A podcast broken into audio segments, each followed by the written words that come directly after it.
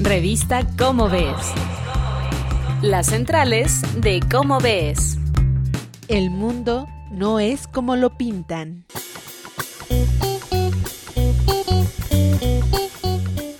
Amigos de Radio UNAM, soy Claudia Ogesto y les doy la bienvenida a las centrales de Cómo Ves, sí, de nuestra revista de divulgación de la ciencia de la UNAM.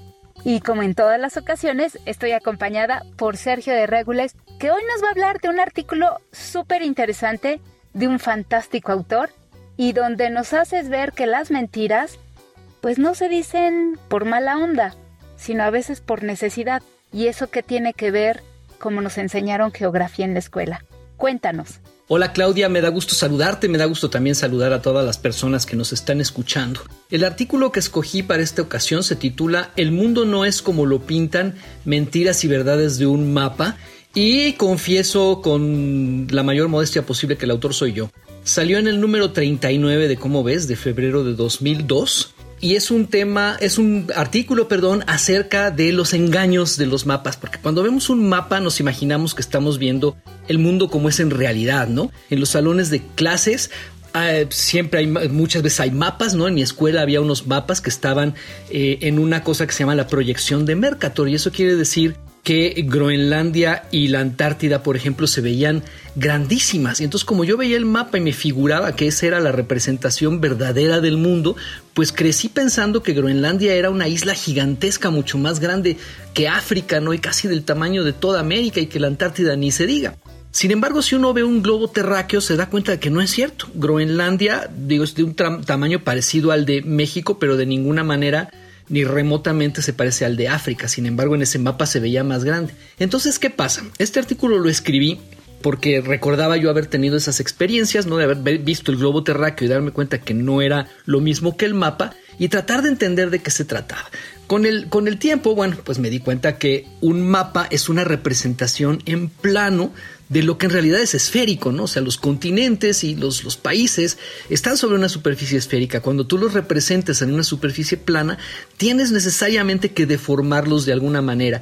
Y así pues, todo mapa es una deformación de la realidad. Ahora, ¿quiere decir esto que los cartógrafos sean unos mentirosos o unos incompetentes? No, cada mapa tiene un uso especial, ¿no? Hay mapas para enseñar geografía, y hay mapas para navegar en los mares en el siglo XVI, como por ejemplo el mapa de Mercator que estaba en mi salón de clases. Y resulta que los mapas, pues según para quién sean y para qué uso sean, deciden qué deformar de la realidad esférica y qué conservar.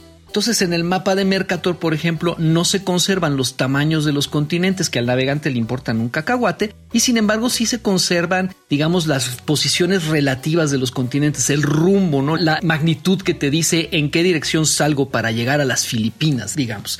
Entonces, bueno, todo mapa necesariamente tenía que ser una, una alteración de la realidad y eso es lo que trato yo de explicar en, en, este artículo. Pongo un montón de detalles. Me acuerdo que además lo escribí en una época en que había yo bajado de internet hace ya un millón de años un, un programita que con la computadora te permitía trazar un montón de mapas distintos y hacerles modificaciones y deformaciones muy divertidas. Pero en realidad lo escribí para llegar a un punto culminante que era un montón de cosas sorprendentes que te puedes dar cuenta una vez que entiendes que los mapas son deformaciones. Entonces, si tú ves en un mapa, la gente se figura, por ejemplo, que la ciudad de, San Petersburgo en Rusia está mucho más lejos de nosotros que la ciudad de Roma en Italia. Y sin embargo, cuando uno ve bien las cosas, resulta que no. Que aunque en el mapa se vean así, San Petersburgo está como 200 kilómetros más cerca que Roma. Y hay otros hechos sorprendentes que ve uno si entiende que los mapas son deformaciones y usando este programita que yo bajé aquella vez de internet. Ya ni les digo cuál es porque ya no existe, esto fue hace más de 20 años. Por ejemplo, otro hecho sorprendente es que el camino más corto para ir de México a la India es hacia el norte pasando por el polo y desde luego a partir del polo bajando hacia el sur. El camino más corto de México a Japón, que si uno ve en un mapa pensaría que es atravesando el Océano Pacífico, pues no, resulta que el camino más corto en realidad pasa por Alaska. Otro que nadie se imagina y es que el punto más lejano de la Ciudad de México sobre el globo terráqueo el punto al que llegarías si cavaras un hoyo muy profundo a través del centro de la Tierra, no está en China como siempre nos dicen, sino en medio del Océano Índico. Pero bueno, los dejo descubrir todas estas maravillas de que nos revela cuando entendemos que un mapa miente por necesidad y no por mala onda. Está en el número, dijimos 39 de cómo ves de febrero de 2002. Muchas gracias Claudia y saludos a todo el mundo. Bueno, pues todos corremos a ver estos mapas que son de formaciones y ya lo saben, los esperamos hasta la próxima en las centrales de cómo ves. Esto fue una producción de la Dirección General de Divulgación de la Ciencia, UNAM. Revista Cómo ves.